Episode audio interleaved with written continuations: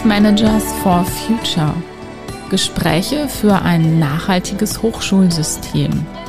Ich bin Ute Simanski und heute spreche ich mit Professorin Christina von Haaren. Sie ist Vizepräsidentin für Internationales und Nachhaltigkeit an der Leibniz-Universität Hannover. Hallo und herzlich willkommen, liebe Frau von Haaren. Ich begrüße Sie ganz herzlich zu diesem Podcast. Ich glaube, das könnte der letzte Podcast des Jahres 2020 sein. Und äh, ich freue mich sehr, dass wir beide den heute gemeinsam bestreiten und uns treffen. Hallo. Ja, einen schönen guten Tag, Frau Simanski. Ich freue mich auch, mit Ihnen heute über das Thema Nachhaltigkeit zu sprechen. Mm, Sie sind Professorin an der Uni Hannover und zwar sind Sie Landschaftsplanerin und Ökologin und Sie sind Vizepräsidentin für Internationales. Zwei ganz äh, spannende Punkte. Vor allen Dingen sind Sie natürlich als Vizepräsidentin auch in einer wichtigen Wissenschaftsmanagement-Funktion. Und ähm, wir sprechen heute miteinander, weil vor einigen Wochen, ich glaube so vor drei, vier Wochen, flatterte die Ausschreibung der Uni Hannover mm, auf meinen Schreibtisch für eine Stelle Referentin, Referent für Nachhaltigkeit. Und dann dachte ich, ah, das ist ja total spannend und ich frage einfach mal, ob äh, die Uni Hannover und Sie waren als Ansprechpartnerin angegeben, ob Sie zu so einem Podcast bereit sind. Und dann haben Sie sich direkt bereit erklärt und äh, genau deswegen sprechen wir heute miteinander. Also vielen Dank für diese spontane Bereitschaft. Und bevor wir so richtig ins Thema einsteigen, möchte ich die kleine Tradition, die wir hier im Podcast haben, weiter begehen und Sie fragen, Sie sind im Homeoffice, in welcher Stadt erreiche ich Sie gerade? 100 äh, Meter westlich der Stadtgrenze Hannover. Ich äh, bin im Homeoffice in äh, Havelse, ein Ortsteil von Garbsen, also einer niedersächsischen Stadt. Dann grüße ich Sie ganz herzlich von Köln nach Garbsen. So, nun zurück zum, zum Thema ähm, Nachhaltigkeit und Nachhaltigkeitskoordination. Sie sind Vizepräsidentin für Internationales. Warum sind denn Sie Ansprechpartnerin für die Person, die sich jetzt auf diese Stelle bewirbt? Ähm, man, ich bin nicht nur die einzige Ansprechpartnerin, die äh, da für diese Person fungieren wird. Man kann sicher da eine Gruppe von Menschen nennen, aber ganz wichtig ist, denke ich, auch noch Herr Professor Braun, der Leiter oder Vorsitzender Sprecher der Senatskommission Nachhaltigkeit an der Leibniz-Universität in Hannover, der auch, äh, sagen wir mal, eine wesentliche Triebkraft dafür war, dass diese Stelle ausgeschrieben wurde. Die Senatskommission insgesamt ist da sehr aktiv geworden. Mhm.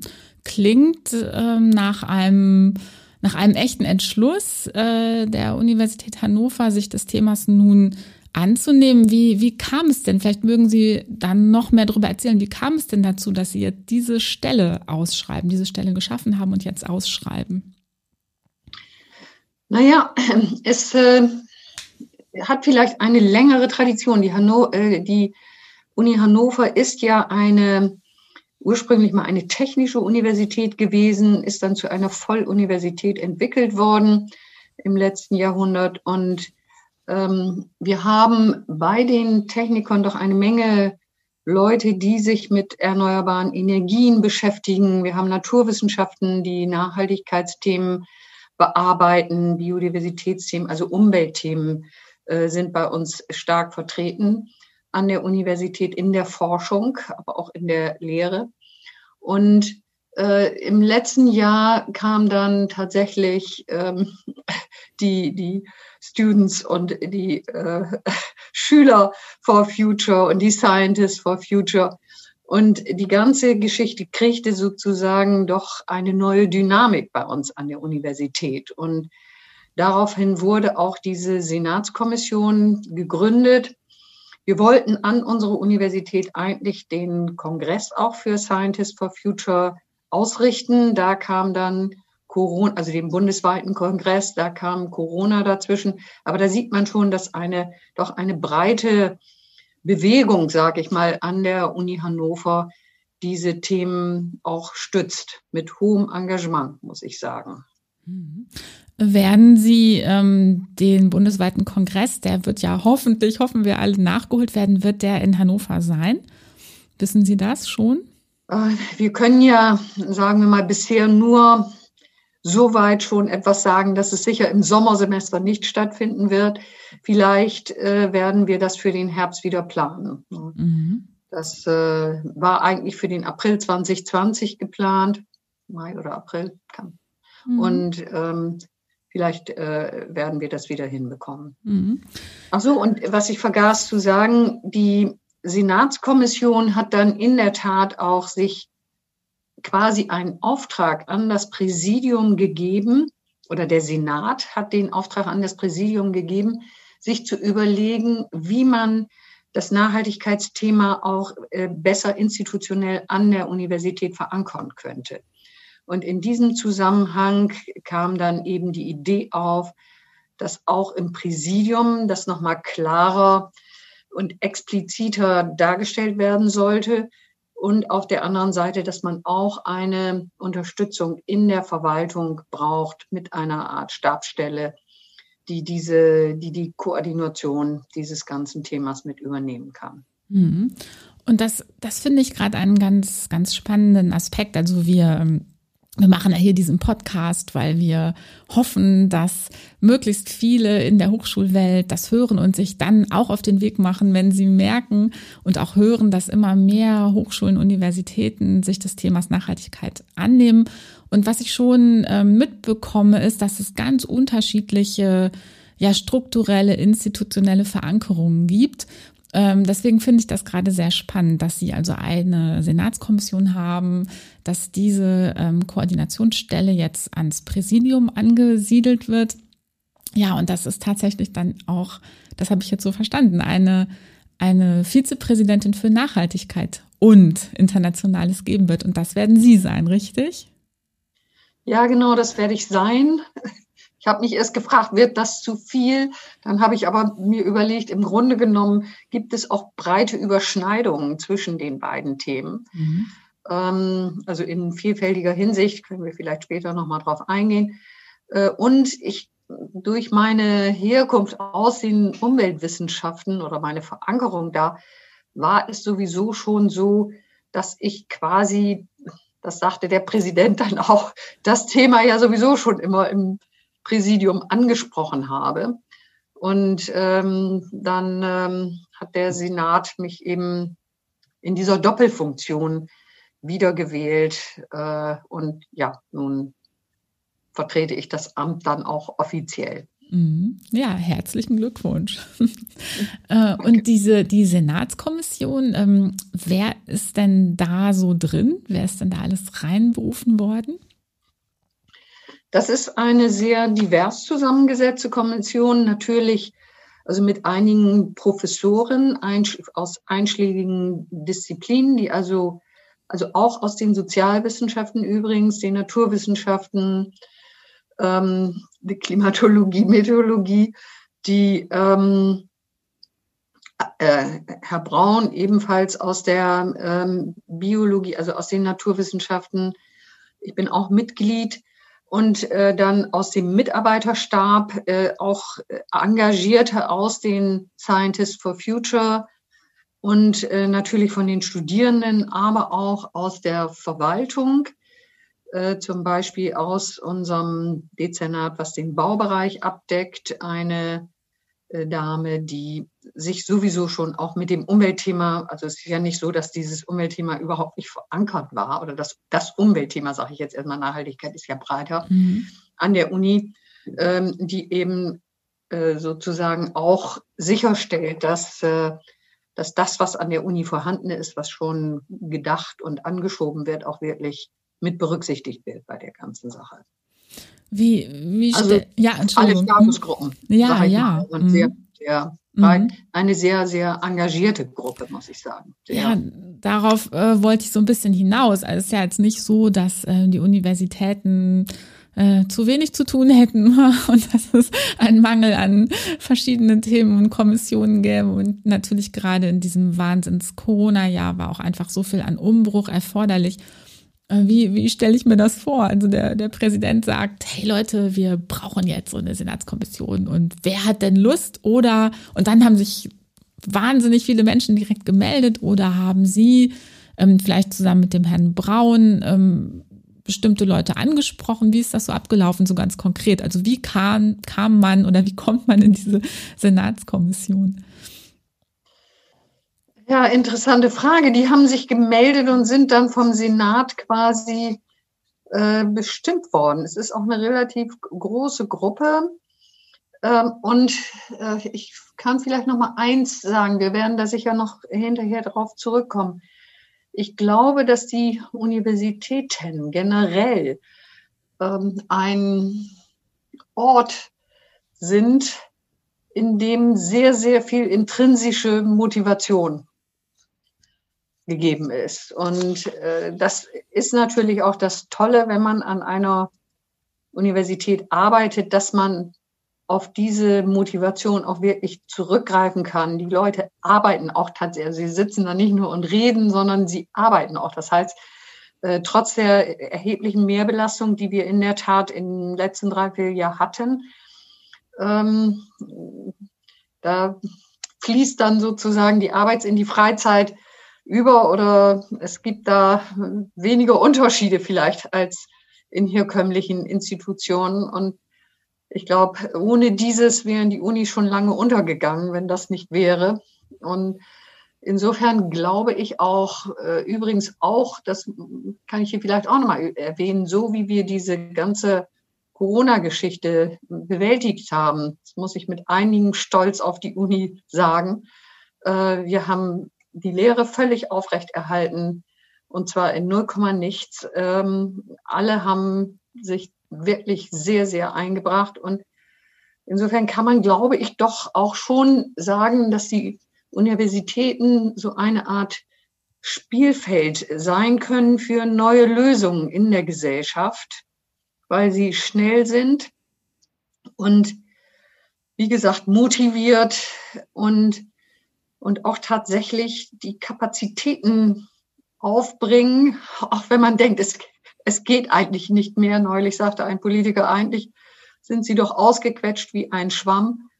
Aber komischerweise geht dann für bestimmte Themen immer noch etwas.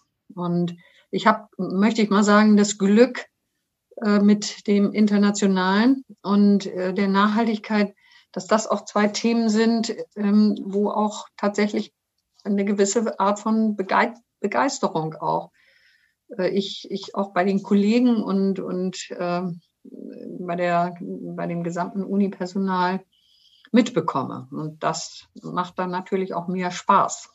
Mhm. Ich, ich merke schon, wir sind beide Fan des äh, Wissenschafts- und Hochschulsystems. Es geht mir ganz genauso. Ich ähm, ja, arbeite ja auch die längste Zeit meines, meines Berufslebens entweder direkt im System oder mit diesem System, mit den Menschen im System. Und ähm, ja, genau äh, wie Sie vorhin schon angesprochen haben, denke ich auch, dass Internationales und Nachhaltigkeit viel gemeinsam haben. Ähm, Nachhaltigkeit ist tatsächlich auch mehr als nur in Anführungsstrichen Umwelt- oder Klimaschutz. Es gibt die, die 17 SDG, die Nachhaltigkeitsziele der Vereinten Nationen, äh, die ja wirklich ein, ein, ein breit gefasstes Konzept sind. Ähm, wie ist das denn für Sie? Was, was, wie würden Sie denn Nachhaltigkeit beschreiben, was ja ein großer Begriff ist? Und, und was würde für Sie eine nachhaltige Universität ausmachen?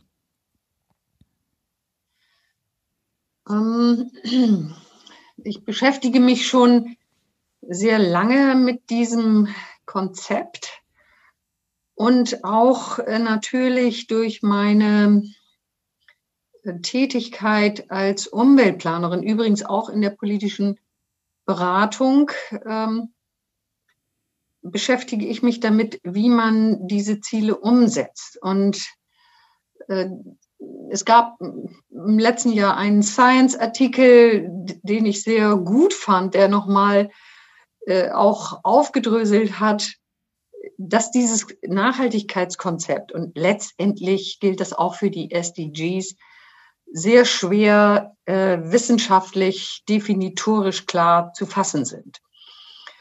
Und meiner Ansicht nach liegt das daran, und das ähm, ist dieser, dieses Problem ist uns schon früh begegnet, dass zwar der Grundgedanke sehr überzeugend ist, nämlich so zu agieren, zu wirtschaften, die Umwelt zu nutzen, ähm, also letztendlich auch die Ökonomie zu gestalten, dass Natur, die Naturressourcen für zukünftige und auch die Lebensqualität äh, und die sozialen Bedingungen für die Menschen so gestaltet werden, äh, genutzt werden, dass zukünftige Generationen äh, damit auch noch im gleichen Maße wirtschaften können. Und äh, wissen Sie ja auch dieses Grundkonzept, das dann auch, äh, wurden, wurden die drei Säulen daraus. Äh, dieses Grundkonzept wurde, ich, ich will mal sagen, von allen möglichen Seiten auch gekapert. Mhm. Und äh, jeder hat sozusagen seine Interessen da hinein projiziert. Die drei Säulen, das ist äh, zum einen die äh, Gesellschaft, das ist äh, das Soziale, Lebensqualität das ist die Ökonomie und das ist die Ökologie oder die Umwelt.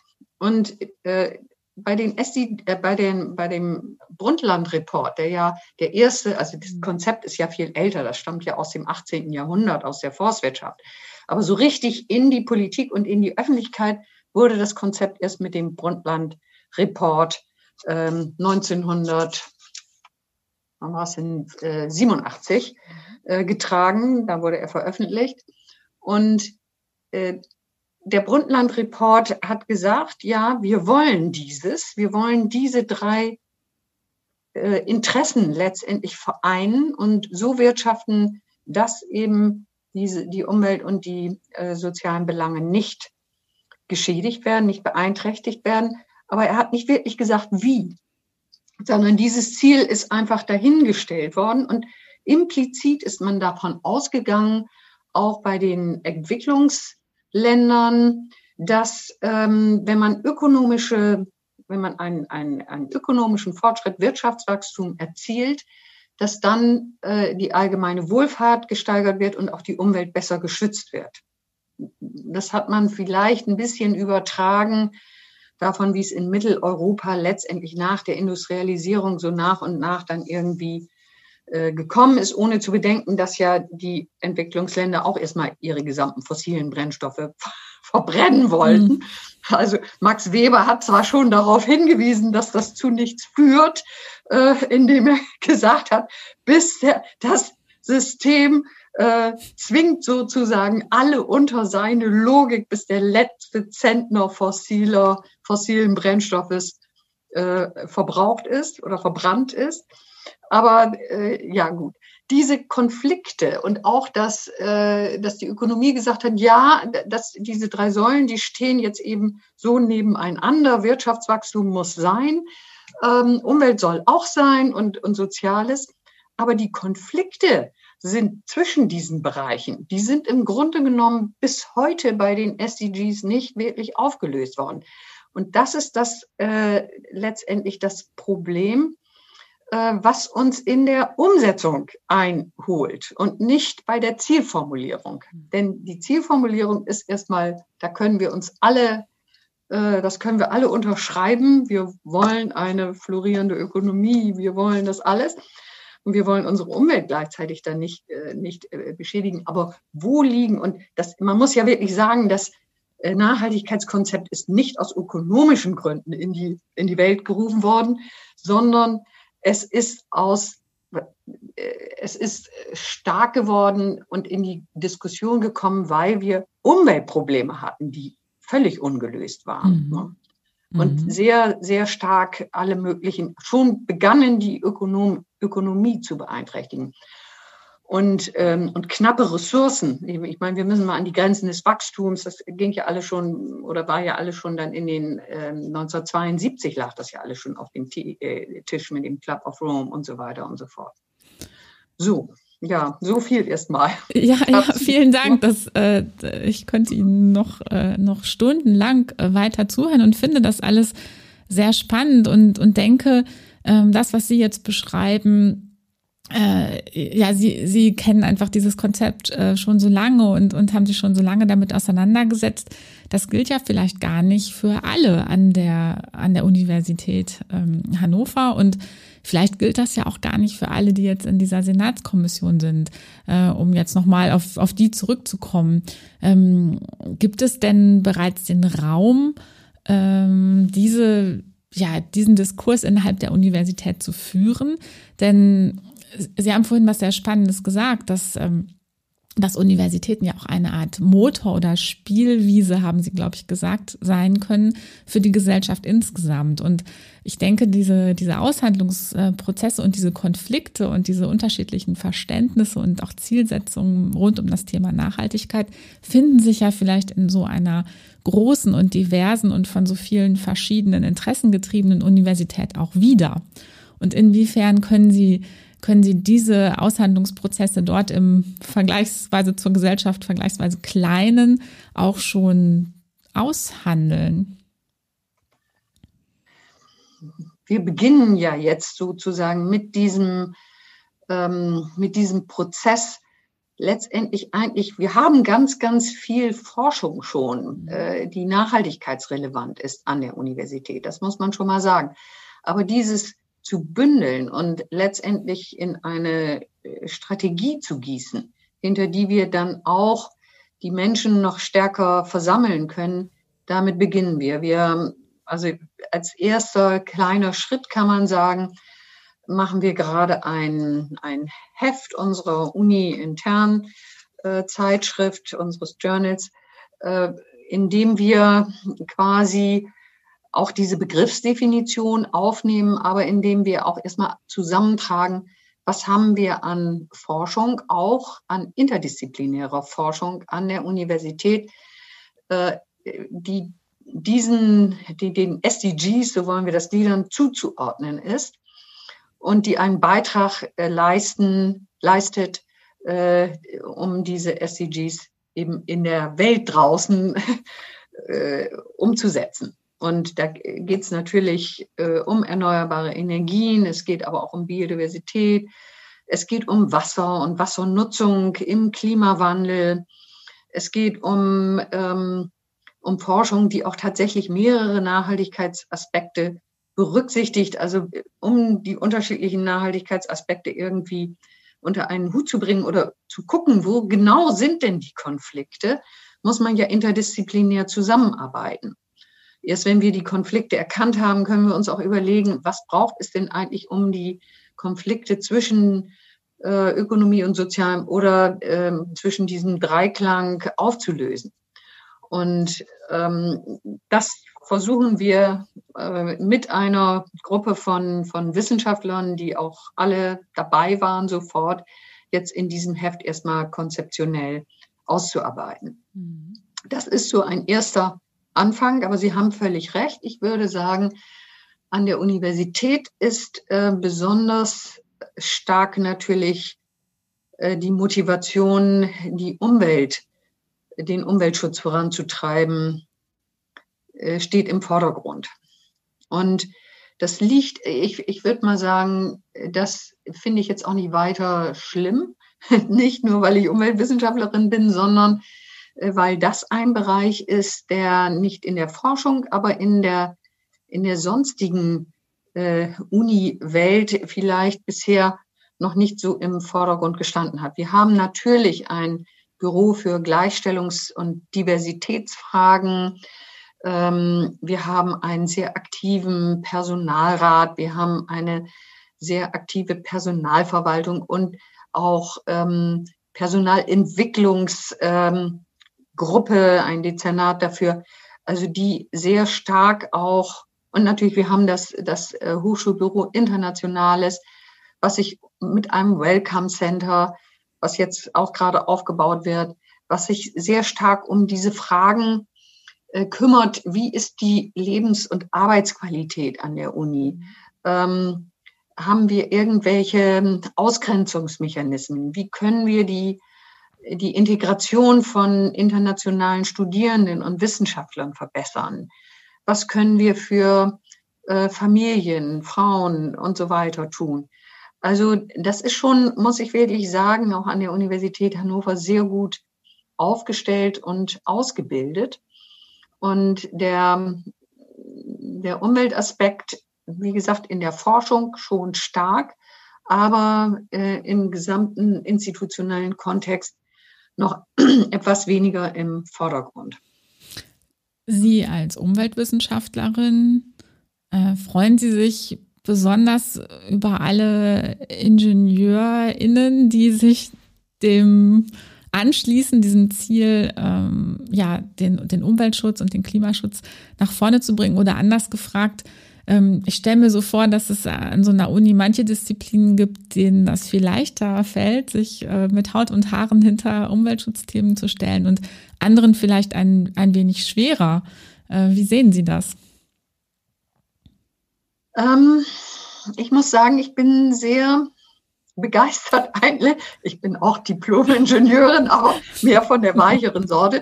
Aber äh, ich bin eigentlich sehr äh, begeistert darüber, wie äh, die Ingenieurswissenschaftler schon seit längerem, muss man sagen, auf dieses Thema einsteigen. Ich äh, arbeite selber zu erneuerbaren Energien, auch in einem interdisziplinären Projekt mit den Elektrotechnikern, also mit, mit Speichern, Leuten, Netzleuten, äh, Wissenschaftlern, äh, einem Ökonomen. Und ähm, ich habe extrem viel gelernt, muss ich sagen. Also wir bringen da die, die ganzen Umweltaspekte mit ein. Wie kann man erneuerbare Energien mensch- und naturfreundlich im Raum verteilen? Und kann man dann noch die Energiewende schaffen? Und was kostet das? Das ist die Fragestellung. Und wir haben extrem viel voneinander gelernt. Das muss man wirklich sagen. Und ich glaube, das macht allen Spaß. Und wie gesagt, ich finde die Ingenieure sehr aufgeschlossen und man, man merkt auch in der Zusammenarbeit nochmal wieder, wo eigentlich disziplinäre ähm, Denkgrenzen bisher vorhanden waren, die durch die Zusammenarbeit auch tatsächlich überwunden werden. Und ähm, vielleicht noch dieses erwähnen, ähm, weil ich das mich da auch sehr besonders drüber freue. Der Maschinenbau hat jetzt bei uns hat einen neuen Studiengang ins Leben gerufen, der soll 2021 beginnen. Der heißt nachhaltige Ingenieurswissenschaften. Mhm. Und wirklich in quasi die harte Ingenieursausbildung äh, äh, Umwelt Aspekte, Nachhaltigkeitsaspekte mit schon in der Ausbildung äh, mit reingebracht werden. Und das finde ich sehr zukunftsweisend, weil wir brauchen Ingenieure, die sich der Problematiken bewusst sind. Wir brauchen Ingenieure, die auch mit der Gesellschaft in gewisser Weise kommunizieren können. Und äh, umgekehrt äh, denke ich auch, brauchen wir Gesellschaftswissenschaftler, die auf die Technik die wissen, was läuft, die damit umgehen können und ähm, diesen, diese Verbindung zur Gesellschaft herstellen können. Mhm. Mhm. Wenn Sie sich das so vorstellen, also jetzt, jetzt kommt diese Person, Nachhaltigkeitsreferentin, Nachhaltigkeitsreferent und äh, nimmt die Arbeit auf und alles läuft total erfolgreich. Was, was werden Sie dann geschafft haben in, ich sag mal, zwei Jahren?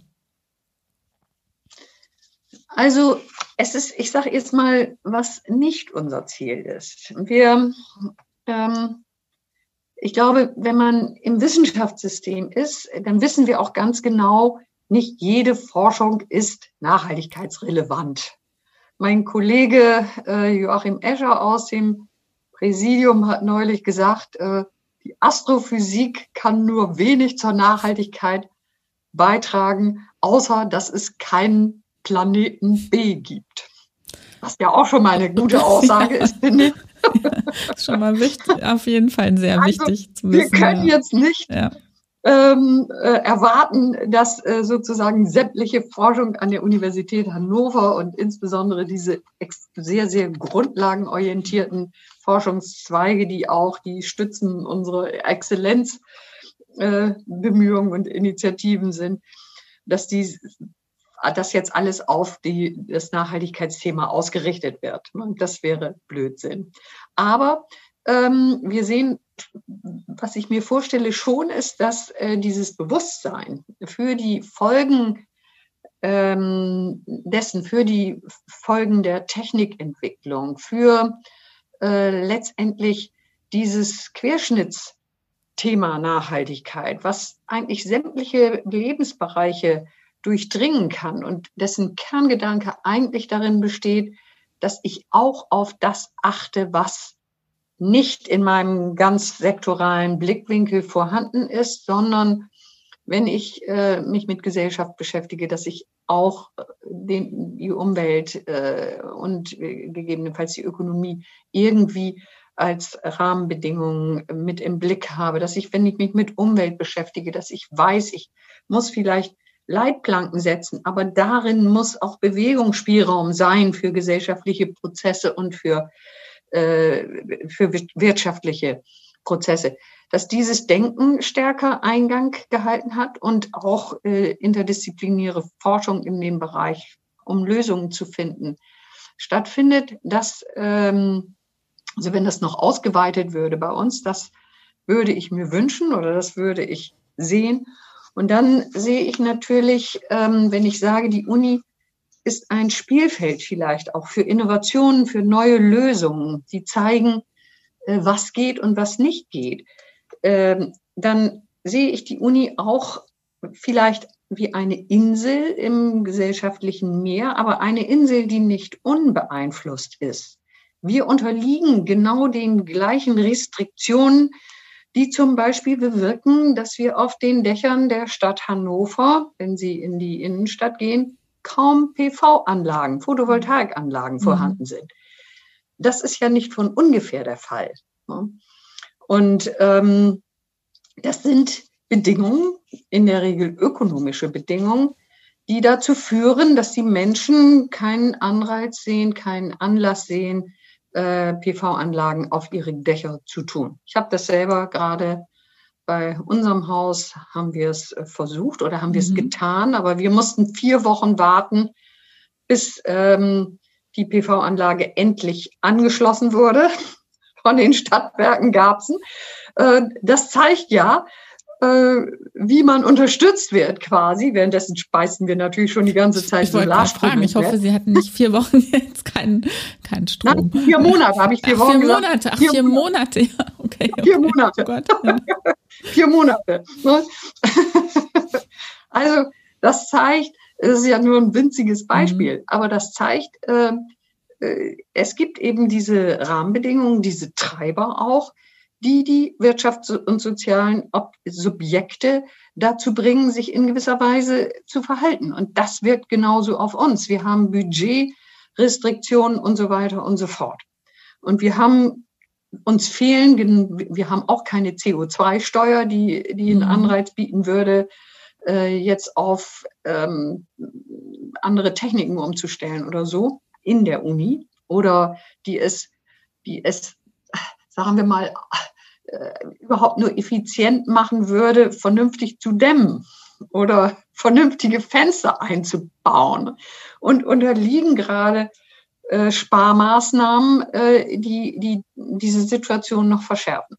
So, dennoch, ähm, dennoch, trotz dieser Rahmenbedingungen, die ungünstig sind, würde ich mal sagen, äh, glaube ich, dass auf dieser Insel ähm, ein, die EU sagt immer, die Unis sollen und können Leuchttürme der Entwicklung werden, dass da ein, ein Leuchtfeuer angezündet werden kann, was verschiedene Möglichkeiten mal ausprobiert, zum Beispiel für die Institute eine CO2-Abgabe, die dann wieder investiert werden kann. Also all die politischen Lösungen, die wir eigentlich ähm, von der größeren Politik schon lange fordern, äh, vielleicht auch mal in diesem Mikrokosmos ausprobieren und zeigen, aha, es geht.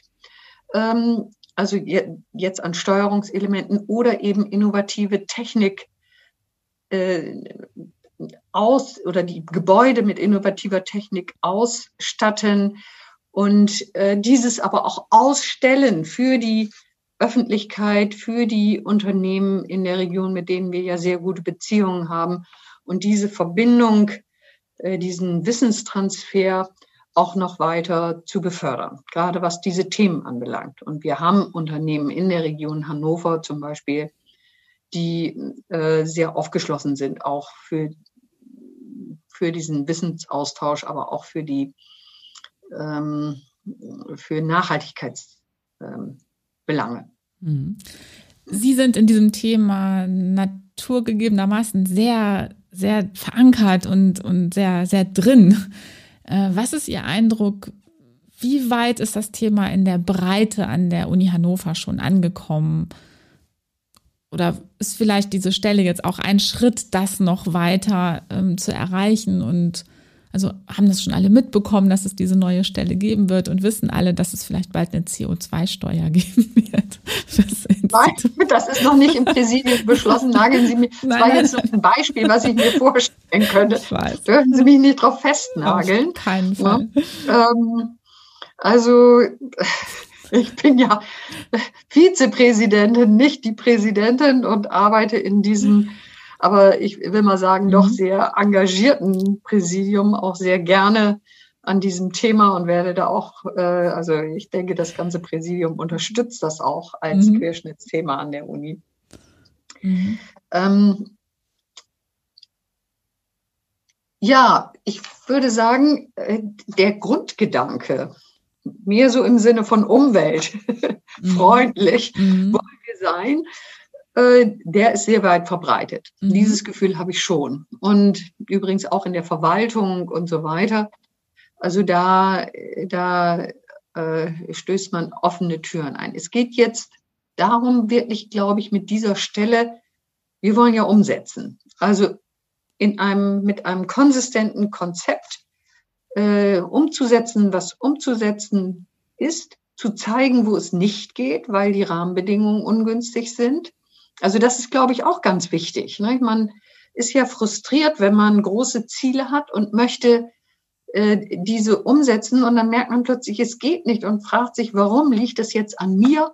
Also man darf sich keine unrealistischen Ziele setzen. Das ist, glaube ich, ganz wichtig. Das ähm, ist dann wirklich ein, ein echtes Hindernis oder ein Motivationskiller. Und äh, ein Ziel von mir ist eben diesen Flow äh, der so äh, jetzt begonnen hat, auch aufrecht zu erhalten, zu füttern mit guten Projekten, wo die Leute, wo auch man als Uni-Angehöriger stolz drauf sein kann, ähm, äh, so einen tollen Campus zu haben, zum Beispiel was Sichtbares zu Anfang ist, äh, denke ich, immer gut. Und wir fangen jetzt auch schon an, die, die neuen Gebäude, wenigstens die neuen, erstmal mit PV auszustatten. Das wird auch vom Präsidium insgesamt äh, sehr gut unterstützt. Und ich denke, das kann man weiter äh, jetzt vorantreiben. Und aber auch, wie gesagt, ich, mir liegt auch wirklich daran, diese, diese Rahmenbedingungen immer wieder aufzuzeigen und, und zu sagen, so, das geht jetzt nicht, ähm, auch unter den finanziellen Bedingungen, die wir haben. Denn äh, wenn, wenn äh, ja, wenn Mehrkosten entstehen, bis vor kurzem waren wir ja noch durch Landesverordnung durften wir gar nicht solche Spirenzchen machen, mhm. sondern wir mussten immer die billigste Lösung quasi mhm. bauen.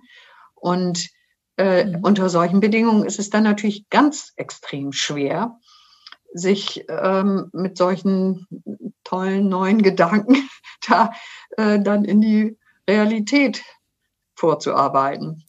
Vielen, vielen Dank soweit schon für, für all das, was Sie von der Uni Hannover berichten. Ähm, ich habe den Eindruck, wir haben jetzt schon sehr viel besprochen. Was gibt es denn noch? Welchen Aspekt finden Sie vielleicht zudem noch wichtig, den Sie hier und heute gerne ansprechen möchten? Ja, vielleicht ähm, würde ich gerne noch äh, zwei Punkte ansprechen. Das eine ist, dass, ähm, dass den Grundgedanken, das, der, das Dilemma, sage ich mal, des Nachhaltigkeitskonzeptes, dass den Grundgedanken alle teilen, dass aber in der Umsetzung die Konflikte aufbrechen. Äh, dass dieser Grundgedanke, glaube ich, auch äh, immer wieder in der Umsetzung im Kleinen, aber auch in den einzelnen Akteuren aufbricht. Das heißt, wir, wir sind zu begeistern für den Gedanken, aber wenn Kosten auftreten, äh, die man lieber vermeiden möchte, äh, ziehen wir dann vielleicht doch eher zurück und sagen, hm, äh, oder, oder wenn, wenn kompliziertere technische Lösungen notwendig sind oder man denkt, äh, die Markteinführung wird schwierig, wenn ich jetzt dieses oder jenes entwickle. Ähm, ich, ich, äh, mich interessiert sehr, äh, dieses auch noch weiter vielleicht wissenschaftlich zu, zu verfolgen, inwieweit so, eine, so ein normatives Konzept, was ja die Nachhaltigkeit ist, ganz klar und eindeutig, trotzdem Eingang finden kann in, in die Wissenschaft stark, also auch in die harte Natur- und Ingenieurswissenschaft und in die äh, natürlich auch in das Handeln der Menschen. Und äh, die, die Verhaltenswissenschaft im Sinne von Behavioral Psychologie und, und Ökonomie äh, bearbeiten solche Themen, wie man äh, das unterstützen kann, dass tatsächlich das Handeln des Menschen auch äh, beeinflusst wird in diesem positiven Sinne. Und ähm, auch in der Nachhaltigkeitswissenschaft äh, geht man davon aus, dass dieses Potenzial eigentlich in jedem Menschen drin ist und dass es nur ausgelöst oder es, es wird immer von unleashing the potential uh, of the values and the responsibility wird immer gesprochen kann dieses Wort unleashing, also einfach loslassen, mhm. dieses Potenzial oder äh, aktivieren das Potenzial, was in den Menschen da ist, dann auch mal über den eigenen Schatten zu springen und etwas zu tun, was jetzt nicht äh, sozusagen das absolut kostengünstigste in dem Moment ist. Und ähm, das interessiert mich auch wissenschaftlich. Wir berufen gerade eine neue junge, Prof neue junge Professorin äh, auf ein, eine Professur für Behavioral Environmental Planning und ich denke, äh, auf der Stelle kann das äh, auch dann wirklich bearbeitet werden, genau dieses Problem. Äh, und das Zweite ist, und damit komme ich quasi auf meine Doppelfunktion zurück, dass ich glaube, dass durch die internationale Zusammenarbeit, und wir sind gerade dabei, eine, ähm, eine, internationale, eine europäische Universität zu gründen, zusammen mit, ähm, oder mit äh, weiteren sieben Universitäten aus unterschiedlichen europäischen Ländern. Und ähm, da sehen wir jetzt schon, dass wir alle unterschiedliche Stärken haben, unterschiedliche Lösungen. Also dieser, dieses Potenzial voneinander zu lernen, auch über Kulturen und nationale Grenzen, erst recht natürlich über die Region hinaus. Ich glaube, das kann auch noch weiter äh, genutzt werden und entwickelt werden. Und das macht uns allen auch sehr viel Spaß, weil wir sehen, die, die Uni hat das, die tolle Lösung. Und da, ich glaube, gemeinsam werden wir da äh, noch mehr auf die Beine stellen, als wir jetzt als Uni Hannover alleine das könnten. Liebe Frau von Haaren, das finde ich war ein ganz schönes Schlusswort für unseren Podcast. Ähm, wenn ich Ihnen zuhöre, werde ich sehr zuversichtlich und kann mir auch sehr gut vorstellen, ähm, mit wie viel Spaß und Elan Sie Ihre eigene Uni weiter ja, vorantreiben oder weiterführen werden in diesen Weg. Und ähm, auch was Sie sagten mit der Zusammenarbeit, mit der internationalen Zusammenarbeit, das ist natürlich auch eine einfach eine sehr schöne Vorstellung, dass international WissenschaftlerInnen an diesem Thema weiter dran sind und auch international diese Institution, Universität, die wir so mögen, weiter an dem Thema ist und das Thema weiter entwickeln wird. Ich bedanke mich ganz herzlich bei Ihnen äh, für, für diese Folge und ähm, ja, grüße Sie herzlich nach Hannover. Ähm, freue mich über die weitere Entwicklung und bin auch gespannt, wie es weitergehen wird bei Ihnen in Hannover und äh, wünsche Ihnen frohe Weihnachten. Ja, das wünsche ich Ihnen auch, Frau Simanski. Danke Ihnen auch für die Fragen und für die Gelegenheit, dieses hier mit Ihnen zu diskutieren.